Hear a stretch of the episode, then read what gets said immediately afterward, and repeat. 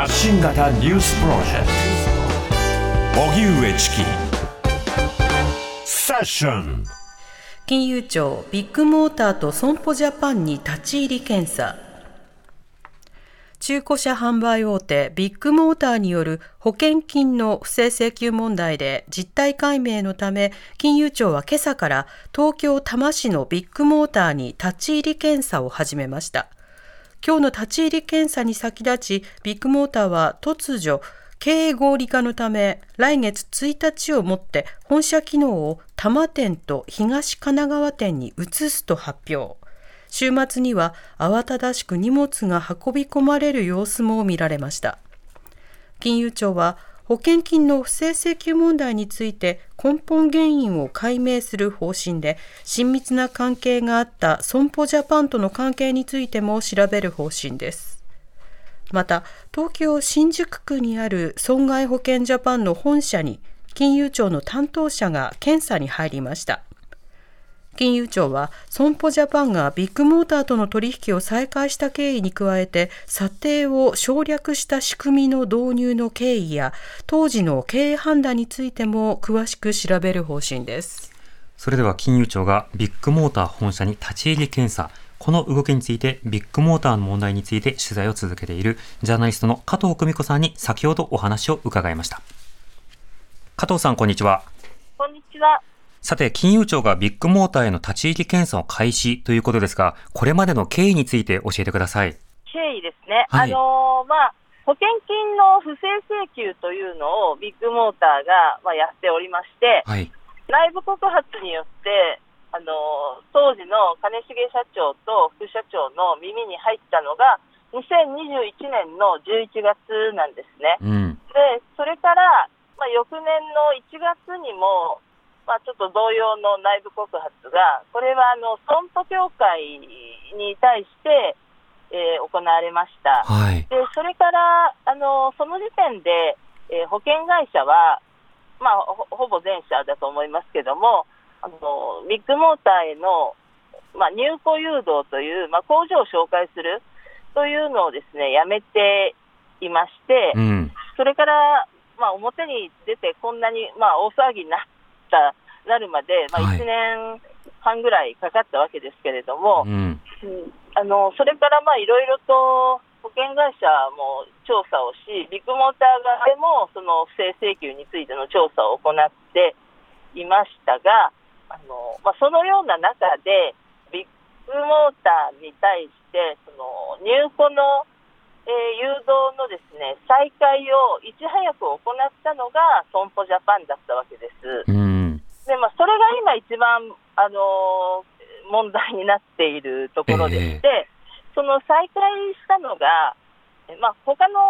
あの保険会社は、まあとまあ、取引、まあ、停止、完全停止というわけじゃないんですけれども、うんまあ、ビッグモーターに事故のですね車の修理の工場として、ビッグモーターの工場を紹介するということを、まあ、やめていたんですけれども、損保ジャパンが昨年の7月11日に、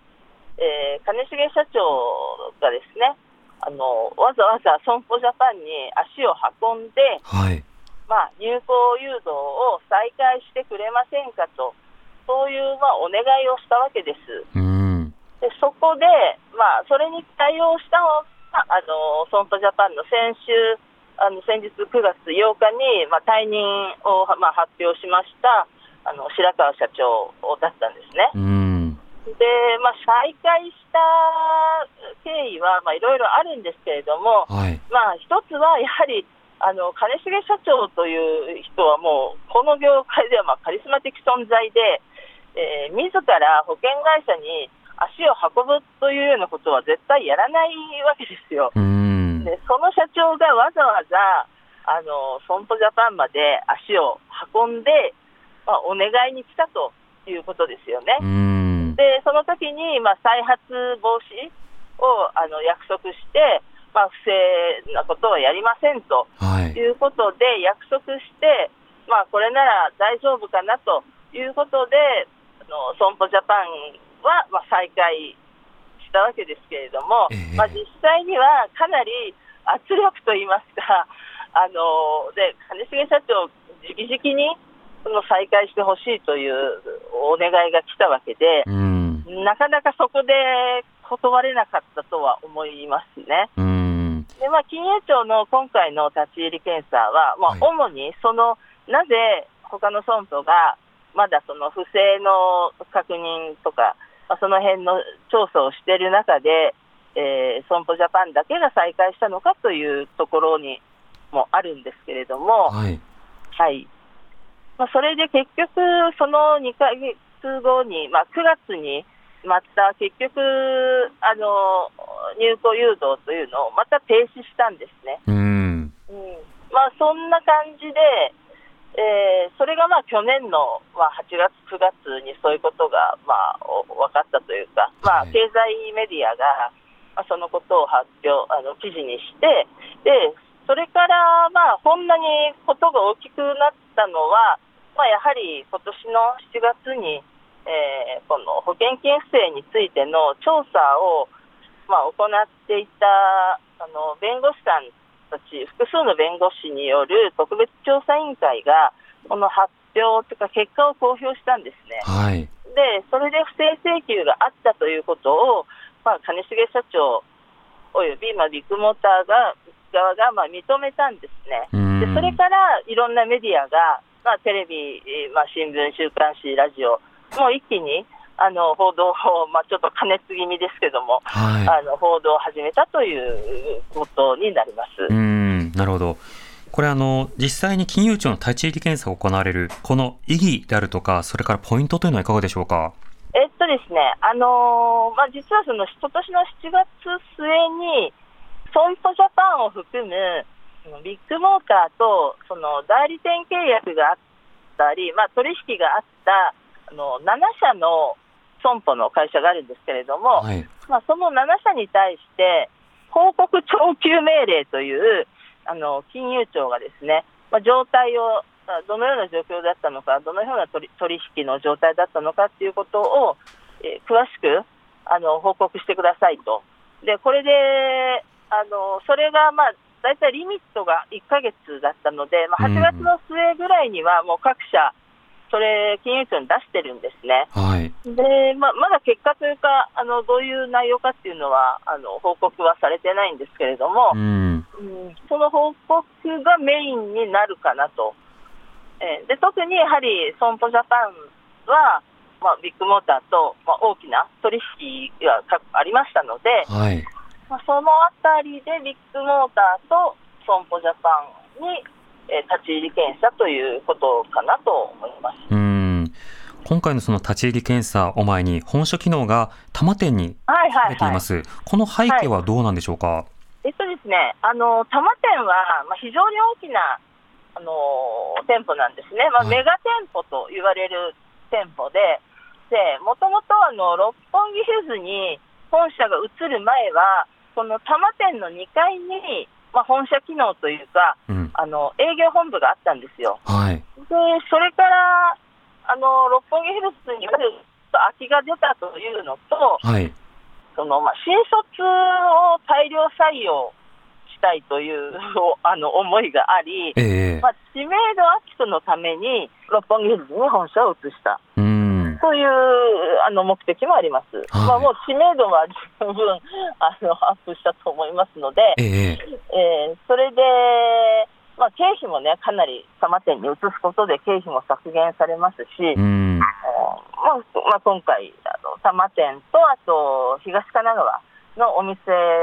に、まあ、一部本社機能を移すということだと思います。うん。なるほど。はいなお、ビッグモーター経営状況も悪化しているということですが、この状況についてはいかがでしょうか？まあ、当然悪化しますよね。それはもう、購入する人も、まあ、買い取りする人も減ってますから、はい。えーまあ、あと車検とかも今、ほほぼできてない状態ですし、板金修理はもちろん、あのまあ、再開するという話は聞いてますけれども、まあ、現状できてませんから、うん。まあ、今、在庫の車両ですね、中古車を、えー大量に、あのー業者オークションに、まあ、出して、はいまあ。資金を、まあ、集めてるという状況ですね。うん。なるほど。今後見ていきたいと思います。加藤さん、ありがとうございました。あはい、ありがとうございます。どうも。失礼いたします。ジャーナリストの加藤久美子さんにお話を伺いました。はい、このビッグモーターの問題、まあ、不透明性などに加えて、やはり具体的な被害というものを、消費者側、えー、あるいはその事故にあって、その保険に入っていた側、まあ、人々がこう、被害に遭っていた。それは一方的にこう隠されていた。それ以降、例えば、まあ、植え込みの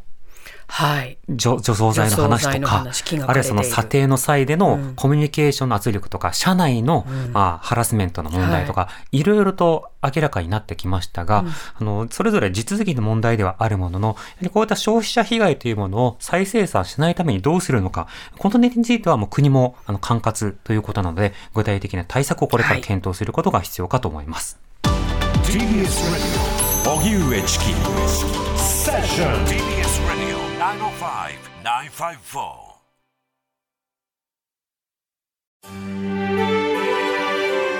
TBS ポッドキャスト三輪明宏のバラ色の人生。三輪さんの神エピソード教えてキャンペーン開催。TBS ラジオ公式 X をフォローしハッシュタグ三輪明宏をつけてあなたが好きなエピソードを投稿してください。番組ステッカーと特製クリアファイルをプレゼントします。応募は3月15日金曜日まで。詳しくは TBS ラジオのホームページをご覧ください。皆様、どしどし、どしどし、ご応募くださいましね。待っとるけんね。